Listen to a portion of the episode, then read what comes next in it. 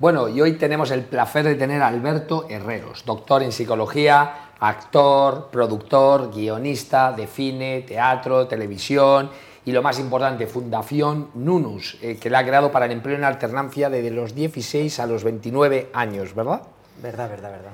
Pero fíjate, antes de hablar de eso, que evidentemente es lo más importante, quiero dar un, paso atrás. Eh, yo hablo mucho, que me pregunta mucho la gente cómo tener éxito a nivel empresarial, como directivo, ¿no? y entonces hablan mucho de las soft skills, que a mí no me gusta llamarle soft skills, me gusta llamarle impact skills, porque es verdad, porque parece lo de soft parece que no es tan importante, y yo siempre digo que es lo que realmente le hace diferenciador. Entonces, la semana pasada tuvimos aquí a una persona que es una experta foniatra en modulación de voz. Entonces les digo que la voz es fundamental, pero no solo la voz, la expresión, y ahí los actores, ¿sabéis? Entonces, claro, decirle a un directivo que tiene que aprender a modular la voz, que además hoy, fíjate, hoy estoy yo con afonía, que no, no la tengo en mi mejor momento, y encima saber expresarse, no solo con su cuerpo, con su cara, con tal. Cuéntame esto cómo lo ves. Pues cogiéndolo desde el lado de las artes, pero te lo voy a relacionar con, otro, con, otro, hmm. con otros temas. Las artes son como el ejercicio de una dimensión de la persona eh, o de distintas capas de la persona, pero hay una zona que tú estabas apuntando a ella, que es el core, el core de todos nosotros, que es, eh, nuestra sensibilidad, las emociones, y eso está relacionado absolutamente con todo, con el pensamiento, con el tipo de pensamiento, con la creatividad, no solo con las herramientas o las técnicas que podamos considerar comunicativas, sino que depende de, un, de un tipo de entrenamiento que vamos a hacer más profundo, más de core, eh, toda nuestra persona se modifica y estamos en tiempos, yo creo, en los que debemos aprender a invertir en la persona, la persona que hay detrás del profesional, ¿no? porque al final detrás de todo están las personas. Y en, bueno, en las últimas décadas hay todo un desarrollo que podríamos llamar, eh, debemos llamar de I más D más I, que no es nada soft, de las también tradicionalmente llamadas ciencias blandas frente a las ciencias duras, ¿no? Hay todo un conocimiento de lo psicosocial y de lo artístico-cultural, en este sentido que tú, que tú comentas, que, si ponemos la atención, si empezamos a desarrollar de una manera racional y empezamos a poner recursos y a invertir en nosotros, como tú comentabas, cualquier profesional del nivel que sea o cualquier persona, esté donde estés, eh, vamos a tener resultados. Yo siempre les digo que deberían de invertir en arte dramático, de verdad. Y, pero la gente no es como interpreta, como eh, la palabra actor, como eres tú, se interpreta como alguien que finge un papel, y yo siempre le digo, no, no puedes porque además sabes que el, inconsciente es quien interpreta realmente y quien toma todas las decisiones, con lo cual al inconsciente no le puedes engañar. Al consciente sí, momentáneamente, pero el inconsciente no. No, no, es para saber expresar, porque comunicamos para que alguien haga algo. Y al final, oye, necesitamos, tenemos personas a nuestro alrededor y vosotros sois unos magos, nunca mejor dicho, de esto. No, y cuando, hay desfases a la hora de comunicar, el famoso pánico escénico o esas dificultades que puede haber en, en o ahí no me manejo, tengo eh, hay algún tipo de desconexión o, podemos tener la oportunidad de poner en orden ese fondo inconsciente que, de, esa parte animal que tenemos atávica de, hace más de un millón de años que surge cualquier cuerpo, humano frente a los 10.000 años de cultura. Entonces, esa, sincronización entre nuestro fondo más profundo y, nuestras herramientas más eh, de control, cognitivas, culturales, esa sincronización es fundamental. No solo es las técnicas que yo manejo, sino cómo lo sincronizo con mi sensibilidad profunda, ¿no? con mi persona profunda. Oye, cuéntame esto, la Fundación además empleo en alternancia, reconozco que no sé lo que significa, por eso te lo pregunto, qué significa en alternancia, y además centrado entre los 16 y los 29 años. Cuéntame. Este es un programa que hemos, eh, junto al Ministerio de Trabajo, estamos llevando a cabo, acaba de aprobarse a final de año, nos han eh, dado el ok, y se trata de un proyecto en el que vamos a dar primero formación y luego de tres meses intensiva y luego un contrato en alternancia para jóvenes, 105 jóvenes en toda España, de entre 16 eh, y 29 años, para que se formen precisamente como artistas o asistentes de eventos eh, artísticos o de otro tipo, eh, precisamente para, para, demostrar cómo este tipo de programas pueden generar trayectorias revolucionarias en cada una de estas personas, ya sea que se inserten en el mundo de las artes o no, pero van a ser, vamos a tratar de demostrar, como ya hemos demostrado en otros momentos de nuestra trayectoria, el, alto nivel de empleabilidad que tienen este tipo de programas, o pueden tenerlo si los implantáramos de manera más, eh, más masiva, y luego cómo, el impacto que pueden generar a nivel social, a nivel del bienestar de una comunidad próxima o a nivel un poquito más global de, una comunidad más amplia, como puede ser todo un país. Eh, eh, eh, y luego, cómo pueden impactar sobre el desarrollo del sector, porque el sector de las artes y la cultura en este país, pues eh, digamos que es mejorable. ¿no? Hay, hay, hay todo un, bueno, hay toda una, una situación no de, tiene de mala falta de prensa. modelo que, Bueno, que- Tú sabes que a veces por culpa de los medios de comunicación que les interesa contar unas cosas, a veces pues ya, pues que si las subvenciones del cine, que no sé cuánto, y entonces se ve, y, y hay sectores que no generan buena prensa, y el, y el cultural, por desgracia, pasa mucho, y es un, un- un problema que por lo de unos pocos paguen la mayoría de los que estáis ahí. Claro, ¿no? y además eh, es cierto que en este No. país hay un sector por desarrollar, tenemos todo un filón, que hay- aparte de, de todo el talento que hay, pero hay un- una herencia artístico-cultural que viene de- desde el siglo de oro, por irnos a 400, 500 años para atrás hacia acá, que hay otros países que lo explotan muy bien, o sea, los ingleses no podemos...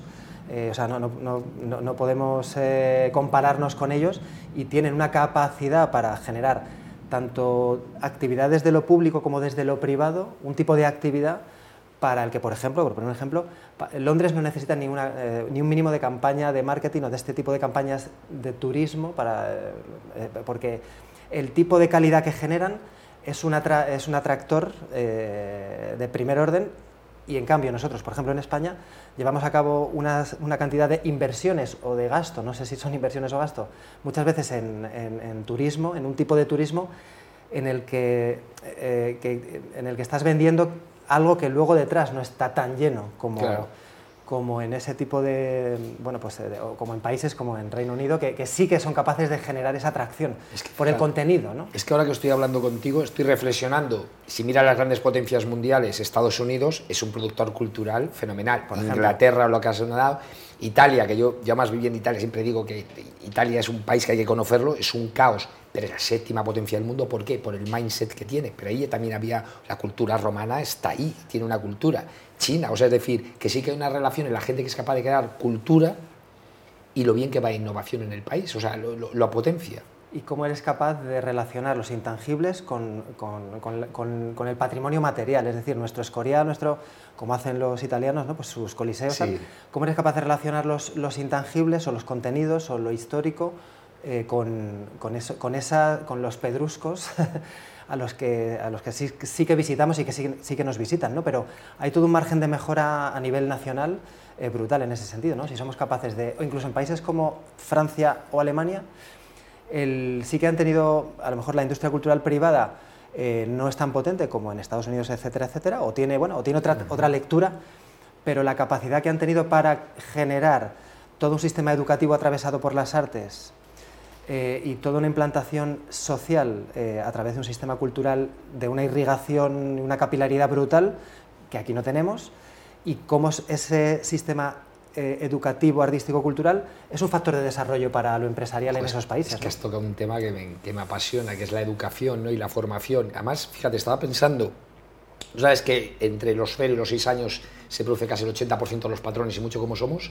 ¿Qué le recomendarías a alguien que tiene un niño entre 0 y 6 años para nivel cultural, para mejorar su vida y potenciarla? ¿Qué recomendarías? Porque no se forma mucho en eso. Y Pues No, ya, por supuesto, el colegio, la universidad, nada. Afortunadamente, cada vez más la, la- bueno, pues la, eh, hay una visión progresivamente más evolucionada eh, y, sí- y sí que hay entrada a la música, entrada, pero bueno, todo lo que pueda ser formaciones o contacto, nutri- yo lo llamo nutrición en artes en general.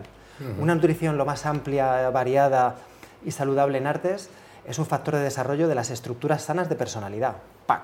Y luego todo lo que potencia eh, de manera combinada esto que acabo de comentar en eh, ya trayectorias profesionales más especializadas, pues que tú siempre eh, te- te he oído hablar del pensamiento lateral, etcétera, etcétera, el, el- el potenciar la creatividad, la expresividad, la persona como core, eh, más allá de luego la actividad que pueda tener. ¿no? fíjate, es que estoy recordando... Están yo- las relaciones humanas, las de pareja, las de... es en fin, todo. Es, es todo, es todo. Es, Yo estoy recordando cuando yo para aprender a hablar inglés me fui a trabajar a Montana, en Estados Unidos, a un hotel como camarero y como limpiador, como housekeeper, tío, limpiando habitaciones, ahí aprendí a hablar inglés. Y me acuerdo que todos los empleados, era una cosa muy curiosa, todos cantaban, bailaban, sabían magia, sabían tal, o sea, todos sabían hacer algo.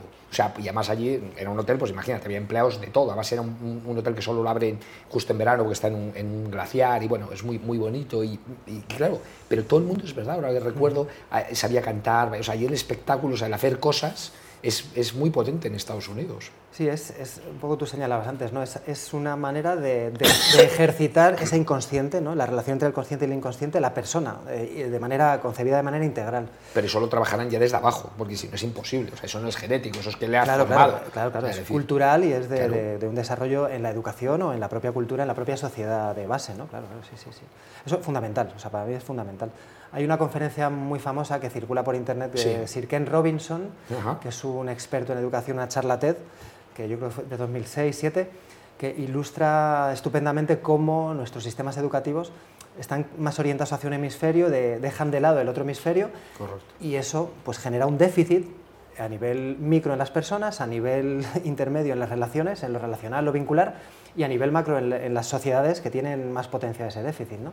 Entonces, el poder contar desde la base con, con el contacto, el acceso eh, para nuestro propio desarrollo, no porque vayamos a ser eh, profesionales de, esa, de, las artes, sino Correcto. para nuestro desarrollo como personas Exacto. y en nuestra profesión, sea, lo, sea cual sea, para ser, eh, bueno, para estar lo más, eh, lo más desarrollados posible y luego para nuestro bienestar personal y para el bienestar claro, comunitario. Es que estoy pensando en la típica reflexión, tienes un niño de 8 años y le pregunta, ya, clases de matemáticas, de inglés, por supuesto, de idiomas, tal, pero y de música, pero si no va a ser músico. Es que a lo mejor... ¿Qué tiene que ver? Exacto pero todos sabemos contar, todos sabemos expresarnos, la lengua, está, pues debería estar el currículum básico de todas las... Yo, yo, creo el sistema educativo desde la base. Y si no, pues procurárnoslo por otro, Oye, por otro ¿Y cómo lado? podemos ayudarte con la Fundación Munus? ¿Qué podemos hacer aquí desde Tinku? Uy, pues no lo sé. Tenéis una fundación, ¿qué hacéis? ¿Qué, ¿Cómo os podemos ayudar? Bueno, pues eh, nosotros buscamos la mejora desde este lugar que te comentaba antes, de, de la, estas ciencias llamadas antes blandas, ¿no? pero que, que están teniendo un desarrollo brutal. Y también desde esta concepción de las últimas décadas inter y transdisciplinar, es decir, de, uh -huh. de, buscar cómo interconectar el conocimiento, salir de los cajones cerrados precisamente, eh, y cómo buscar desde ahí la mejora de todos nosotros como sociedad, eh, sobre todo de las zonas que quizás sean más vulnerables, y, y luego cómo generar proyectos eh, artístico-culturales para, precisamente para demostrar cómo el arte y la cultura deberían estar en este sentido eh, como, una, como, un cimiento de, de, nuestra sociedad. ¿Cómo nos podéis ayudar? No sé, pues, pues eh, tendremos para donar pronto nuestra, nuestro enlacito, podéis poneros en contacto con nosotros porque hay programas de voluntariado y, y, y siempre recibimos a la gente que quiera participar, ¿no? Entonces, eh, de, poneros en contacto con nosotros. Siempre, mucha gente nos escribe, oye, me interesa esto, me interesa lo otro, y bueno, pues tratamos de incorporarlos en distintos lugares de...